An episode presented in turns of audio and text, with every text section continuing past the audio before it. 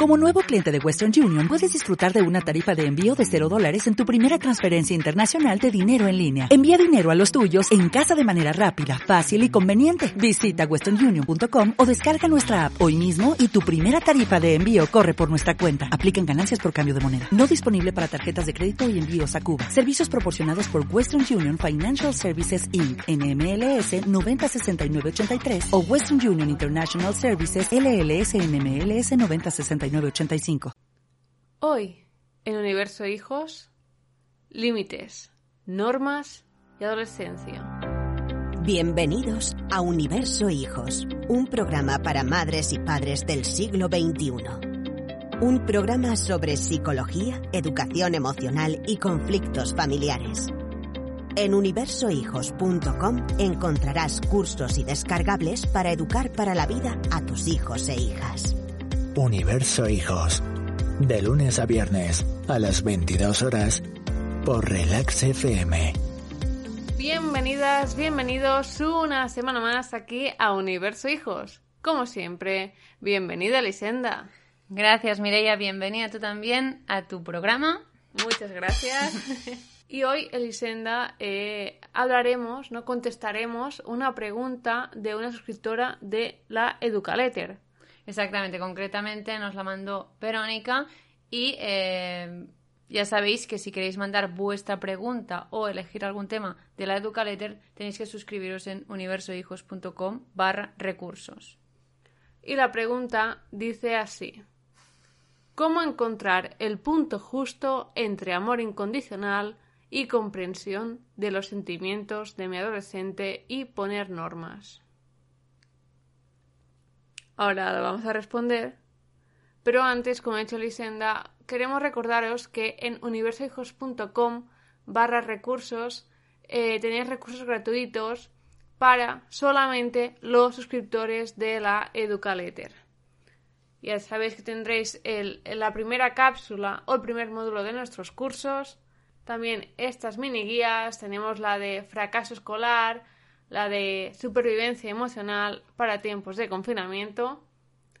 También tenemos dos tareas para mejorar tu bienestar personal y una mini guía para gestionar la ansiedad. Además, también tendréis disponibles cada semana a la Educaletter, ya sabéis, psicología y educación en vuestro buzón. Así que universohijos.com barra recursos. Y ahora sí, Elisenda, ¿cómo encontramos este punto justo? A ver, primera, en primer lugar, em, tenemos que entender que cada persona em, es un mundo, ¿vale? Por lo que no hay dos adolescentes iguales. ¿eh? Y en, en, ocasiones tenemos la tendencia de generalizar eh, a los adolescentes como si, todos, como si todos fueran iguales, ¿no? Igual que los adolescentes ahora pues llaman boomers a todos los que sean adultos, ¿no? Más adultos que ellos. Y esto es una forma de simplificar la complejidad de la realidad que hay, ¿vale? Entonces, mismas soluciones para distintas personas y que den el mismo resultado. Esto es complicado, pero sí que vamos a, ver a grandes rasgos, ¿no? Un poco, eh, vamos a hacer autocrítica a los adultos, ¿no? Desde, es, decir, cómo lo vemos nosotros y lo que representa la adolescencia evolutivamente.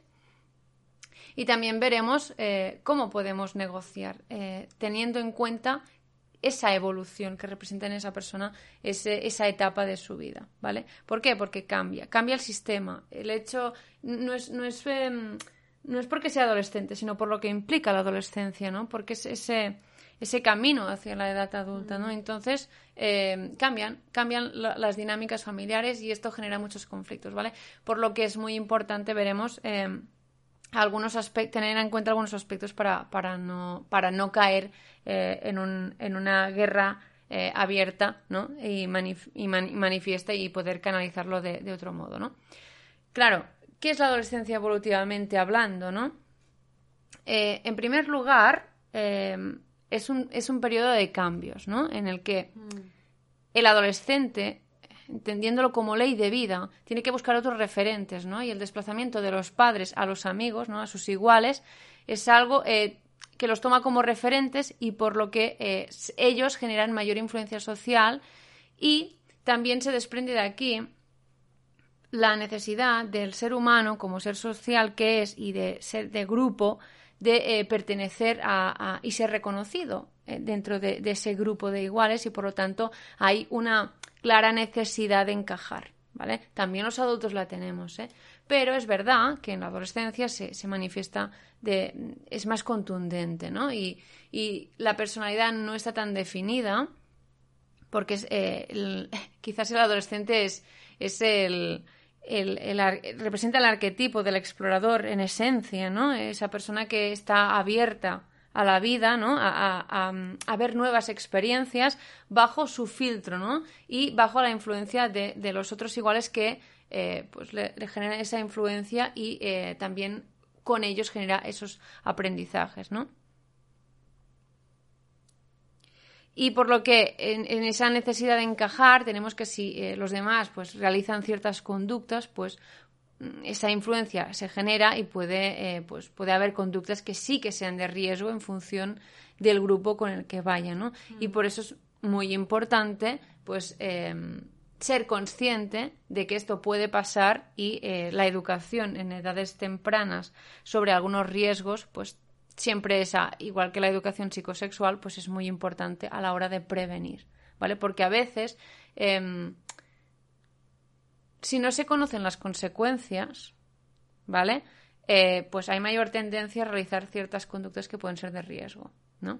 Y ya en este periodo, la lectura eh, del riesgo no es el mismo, o sea, no, no se da por igual que cuando eres adulto, ¿no? Que quizás sabes que hay muchas más consecuencias, que las cosas tienen consecuencias, ¿no? Es una etapa en la que se empieza, pues, eh, lo que he dicho antes, ¿no? Forjar una identidad propia, ¿no? Con una escala de valores propio, ¿no? Mm. Influenciada por los demás, sí, pero lejos, quizás alejándose cada vez más de lo que es la, em, influencia de los padres, ¿no? Buscando uno el propio camino. Y en esa búsqueda de esa diferenciación respecto a los padres, pues aquí es en donde se empieza a hacer compleja la relación. Pero es necesario pasar por aquí, porque es que si no, tendríamos un adolescente, bueno, y en, el peor de los casos un adulto, pues eh, que no se ha emancipado psicológicamente los padres, ¿no? Mm. Que es, lo que esperan que sea. Entonces, aquí luego puede, puede en, la, en la edad adulta, pues dar muchos más problemas, ¿vale? Eh, y lo que he dicho, estos cambios que suceden a nivel eh, psicosocial, ¿vale? Eh, pues pueden generar pues eh, conflictos internos. ¿Por qué? Porque cada, cada mm, digamos, cada miembro de, la familia tenía un rol y una importancia y ahora, al entrar en, en, esta etapa, hay que renegociar muchos roles, ¿no? No puedes tratar igual a un niño de 14 años que a un niño de 7. Y eso a veces cuesta y a veces la lectura que se hace es que es el adolescente el que no quiere verlo. Y a veces en realidad lo que tiene que preguntarse el adulto es quizás soy yo quien no quiere ver que aquí hay cambios y que yo también tengo que cambiar porque lo sabemos eh, em, a nivel sistémico cómo funcionan los grupos, cómo funciona el, núcleo familiar. Cuando tú cambias, como eh, decía Linda Metcalf, todo cambia. Mm. Es decir, el hecho de que tú ejerzas un rol dentro de un grupo generará una reacción a ese grupo. Mm. ¿De acuerdo? Por lo que tenemos siempre que poner la mirada en nosotros mismos. Es muy importante hacer esto, ¿vale? Más que escupir hacia afuera. Tenemos tendencia a hacerlo, ¿no? Pues no, hay que mirar hacia adentro, ¿vale? ¿Por qué? Porque si tú cambias, todo puede cambiar. No, no, todo, pero vas a, es decir, tú vas a ejercer una influencia dentro de ese sistema familiar que es muy importante que tú tengas en cuenta qué papel estás jugando, ¿vale? Y también, eh, bueno, lo que hay que añadir, que es em, que lo hemos comentado en, más de una mm. ocasión, ¿no? Cuando, por ejemplo, hablábamos, hablábamos de la serie Rita, ¿no? De mm. que em, Rita hace una. No Rita como personaje, sino la serie, hace una. o Sex Education, hacen una aproximación muy buena, em, realista, sí, de, lo que viene siendo eh, la etapa de la adolescencia y mm. de la humanización del adolescente. Porque em, hay una construcción social eh, muy arraigada que es muy estereotipada, ¿vale? De que el adolescente por sí es conflictivo, egoísta, eh, que tiene las ideas poco claras, que es muy influenciable, que es muy radical, que es poco responsable o, súper irresponsable, ¿no? Y esto no deja de ser una, una es decir, este, una forma estereotipada de ver la realidad, porque cada persona es distinta. ¿Hay más mm. tendencia a, a los cambios que hemos contado antes? Sí, pero Em, a ser conflictivo por sí no, sino que el conflicto se da eh, dentro de un sistema familiar, no, no, no por sí mismo, sino porque cambian patrones de interacción, mm. hay nuevas vivencias que tiene que afrontar y pueden emerger nuevos conflictos. ¿Vale? ¿Por qué? Porque quizás, imaginémonos que el conflicto es, con la profesora, ¿vale? Porque yo que sé, no, no, se ha entendido en algo concreto de un examen o lo que sea, es más probable que el adolescente reclame, o que haga justo lo contrario, ¿no? Que, tenga dos, dos, polaridades, ¿no? Porque, porque ahí está la identidad, ¿no? Ese yo, diciendo yo existo y yo pienso por mí mismo y yo tengo que reivindicar. Em, de algún modo emerge ese, esa, esa parte mm, defensiva de tú mismo, ¿no? De, la propia identidad, que está bien, ¿vale? Eh, que aparezca. En cambio, un niño es de siete años, volvemos al ejemplo anterior, es muy probable que no, que no, que no realice esta acción de reivindicar, ¿no? De hacer... Pero fijémonos que es muy importante reivindicar, porque está, ahí está eh, parte de la identidad de la persona, ¿no? Mm. Lo que es importante es que sea de buenas formas, ¿no? Que haya educación, ¿vale? Y por lo que también eh, como adultos tenemos que hacer el ejercicio de no estereotipar tanto. Y si, eh, como es el caso de Verónica o, pues, los que estáis escuchando este episodio y tengáis un hijo adolescente, pues es importante entender em, cómo es su identidad, no en general, ni, ni dejarlo, ni dejar que sea demasiado estereotipado, sino entender su realidad y su personalidad y cómo se va forjando, porque es evidente que va a haber cambios. De hecho, Lisenda, ahora me acuerdo que también pasa, ¿no? En, desde otra dimensión, pero con, con los niños y las niñas, que muchas veces cuando un niño llora, dice, son cosas de niños, ¿no? sí, también. Y también pasa, ¿no? Como, hmm. como desvalorizar un poco, ¿no? En esas etapas evolutivas, los sentimientos y las emociones y, hmm. y esa falta de empatía, ¿no? Quizás. Sí, ese, em, ese adultocentrismo ¿no? en, el que, en el que vivimos y que creemos que los adolescentes son muy egoístas o egocéntricos, que los niños también eh, son eh, egoístas y egocéntricos, pero en realidad los adultos también tenemos eh, una visión demasiado simplificada por lo compleja que es, porque es que hay que tener en cuenta que cada persona es distinta. Mm. ¿Vale? Por eso, lejos de ir a, esa construcción social em, estereotipada, que a veces no nos da tanta información, sino que nos genera prejuicios, ¿vale? Acerca de la persona, porque eh, hace que deje de ver a una persona para ver a un adolescente. No, es una persona que está en una etapa concreta de su vida, pero no por ello tiene que seguir el patrón de lo que se considera que es un adolescente típico. ¿Vale? Y que hay que ir con mucho cuidado. Vale, una vez hemos hecho un poco de autocrítica y, entendemos lo que representa la adolescencia a nivel evolutivo y su importancia, ¿eh? que aparezca esa personalidad de la... Es decir, que se, que se convierta en adulto al final. ¿eh? Mm. Eh, viene la parte quizás más de mediación, ¿no? de familia, que es negociar normas porque las normas cambian. Cambian porque cambian los roles de las personas que hay dentro. No cambian el rol de yo dejo de ser madre, yo dejo de ser padre mm, y yo dejo de ser hijo. No. No, ahora no vamos a empezar a comportarnos como si fuéramos un padre y un hijo, una madre y un hijo es colegis. Porque no, cada uno tiene que tener su, rol. Pero sí que es importante entender que eh, se reconoce la identidad del otro. ¿eh? ¿Qué sucede? Que en los conflictos em, se intenta tener la razón, por eso existe el conflicto. Es decir, la visión de una persona em, que la persona hace de, del conflicto en sí es la que esa persona cree que es la correcta para interpretar ese conflicto. Y en el, en el otro lado del conflicto, la otra persona tiene su propio discurso que es el que considera que es la verdad absoluta también. Y entonces hay un choque.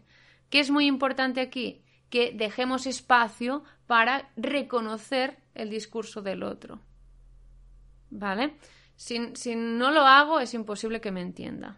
Es decir, que, no- que lleguemos a un acuerdo, ¿vale? Ah, pero es que si yo me pongo dura o duro, me hace caso. Bueno, o, o eso es lo que tú crees. ¿Vale?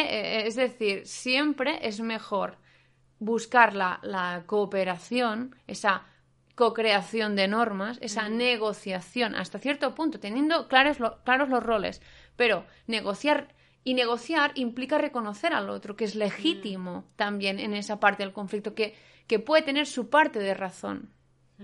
Y, es- y seguramente el adulto también tenga su parte de razón, además de la experiencia de lo que es la vida también. Pero no deja de ser su experiencia, no es la experiencia de, cualquier adulto. Todos los adultos no tenemos las mismas experiencias, por lo que al final cada uno ve la vida a su modo. ¿no? Y es importante que haya esa voluntad para dialogar, para comunicar, porque cuando no hay comunicación, a priori puede parecer que hay em, pues que hay como autoridad y a mí se me hace caso porque aquí mando yo, eh, pero esto es como una, ¿sabes? Una de esas ollas a presión, que, que si, si la tapas mal eh, puede ser un, un drama, ¿vale? Por lo que puede salir luego. Hay aparente sumisión hasta que un día explota ese, ese, ese chaval o esa chavala, ¿no? hay que ir con cuidado, ¿vale? Por lo que la base siempre es la comunicación y negociar.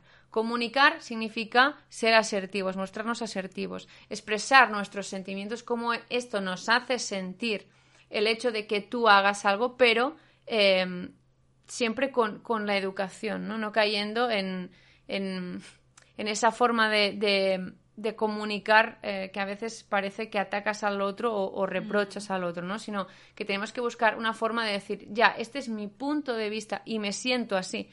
Expresar como, como es decir, cómo te sientes respecto a lo que, a, lo que ha hecho, por, ejemplo, el adolescente no ha entregado tareas. ¿Cómo esto te hace sentir a ti?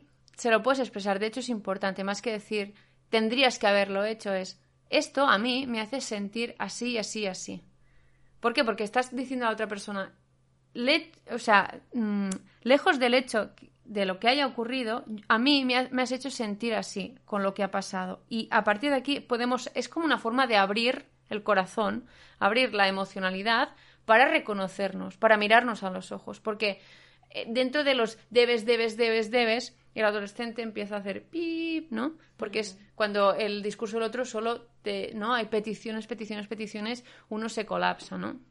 Y si además va en contra de su voluntad, ya ni te cuento, ¿no? Por lo que es muy importante eh, hacerlo desde la asertividad, que, eh, bueno, tenemos un... Dentro del curso de educación emocional, pues dedicamos, y de, la, y de conflictos familiares, dedicamos precisamente a hablar de la asertividad mm. y de su importancia a la hora de comunicar. ¿vale? Del de conflictos familiares. Y, y, en el de educación emocional hablamos precisamente de la empatía. Y eso, la capacidad de, de, de ser capaces de entender cómo se siente la otra persona, abre un, un, un, nuevo camino. Cuando, no, por ejemplo, cuando estoy muy, muy enfadado, muy enfadada, solo veo mi parte, ¿no? Y lo que, lo que representa para mí ese conflicto. Hmm pero cuando eres capaz de ponerte al lugar de la otra persona, sí. también dices, bueno, pues tampoco lo ha hecho eh, con mala fe o no ha sabido más, o es que quizás mmm, tenemos que trabajar de manera distinta o... Exacto, exacto, comunicarnos de otra, de otra forma o eh, simplemente reconocer que en el otro ha habido unas emociones desde, es, es decir, en esa comunicación, ¿no? Eh, es, es, lo que decía Paul Walsh, es imposible no comunicar, ¿vale? En todo acto comunicativo se produce algo que queda allí y son en, en, casi siempre somos seres emocionales, por lo que siempre se genera una emoción, ¿vale? Lo que pasa es que la, lo que es puramente informativo del día a día, no. Pero si hay un conflicto, es evidente que habrá emociones alrededor mm. de ello y es importante ser empáticos, mostrarnos empáticos también, porque se, podemos serlo y no mostrarnos, seguir en ese yo, yo, yo, porque en ese yoísmo, ¿no? De algún modo, que es, ya, pero es que mi versión de los hechos eh, es esta y no entiendo ni cómo puedes sentirte así, porque según como yo relato el conflicto, no ha ido así o no ha ido así, mal, vamos mal, ¿vale? Mm. Es que además es importante que cultivemos eh, la comunicación. em, es que es un gran valor, porque es que si no se generan muchos conflictos. Y, y, en muchas ocasiones los conflictos no, no empiezan de forma em, explícita, sino que son implícitos mm. y, y, vienen y hasta que un día explota, ¿no?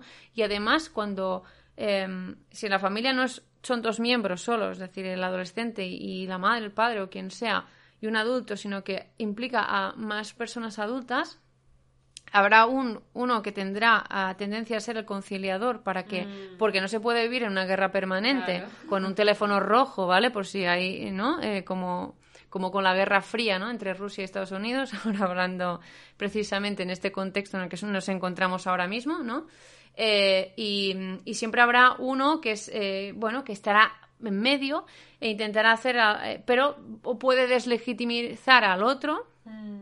al, que, al, que, al que dice mando y quiero, y, y por otro lado puede eh, transmitir un mensaje erróneo, a, decir un mensaje que no vamos en comunión, sino que, bueno, si vamos por, si vamos por detrás de esa figura que está exigiendo, eh, nos salimos con la, con la nuestra, por lo que cuidado con, con, porque se genera algo mucho más complejo, ¿vale? Comunicar es muy importante, ser empáticos y comunicar de forma asertiva. Asertiva, ¿no? Porque si en un conflicto mm, le pones leña al fuego, ¿no? Como sería eh, escalar el tono de voz, por ejemplo, o, utilizar vocabulario inadecuado que va, va muy, muy en contra de, encontrar ¿no? una solución común, es solo mm, yo quiero tener razón eh, claro, no, no, llegaremos ¿no? a ese punto de encuentro. Exactamente. Y em, bueno, es, y también es importante, eh, en referencia a lo que he dicho, de esa figura del padre o madre conciliador que aparece a veces, que se, teje unas dinámicas familiares muy complejas, de pactos, de silencios extraños. Mm. Eh, esto lo vemos en, el, en la formación de claves em, para padres con hijos adolescentes, ¿no? Y esos estilos educativos en los que vemos cómo se jerarquiza eh, ese sistema y eh, dentro es en esa lectura de patrones eh, y estilos educativos vemos qué típicos problemas suele haber a nivel comunicativo y, por qué generan conflictos, porque al final no es que nos preocupe la comunicación, es que la comunicación mal gestionada, una comunicación mal empleada o una no comunicación, ¿vale? O ciertos estilos educativos em, que son eh, de mando y quiero, por ejemplo, acaban generando conflictos grandes. ¿eh? Y puede ser, de, por ejemplo, en ese mando quiero de sumisión aparente y luego, eh, bueno, una, una rebelión y luego que empiece una revolución, ¿no? pero es que no era así, es que siempre decía que sí. Bueno, hasta que dice que no, ¿no?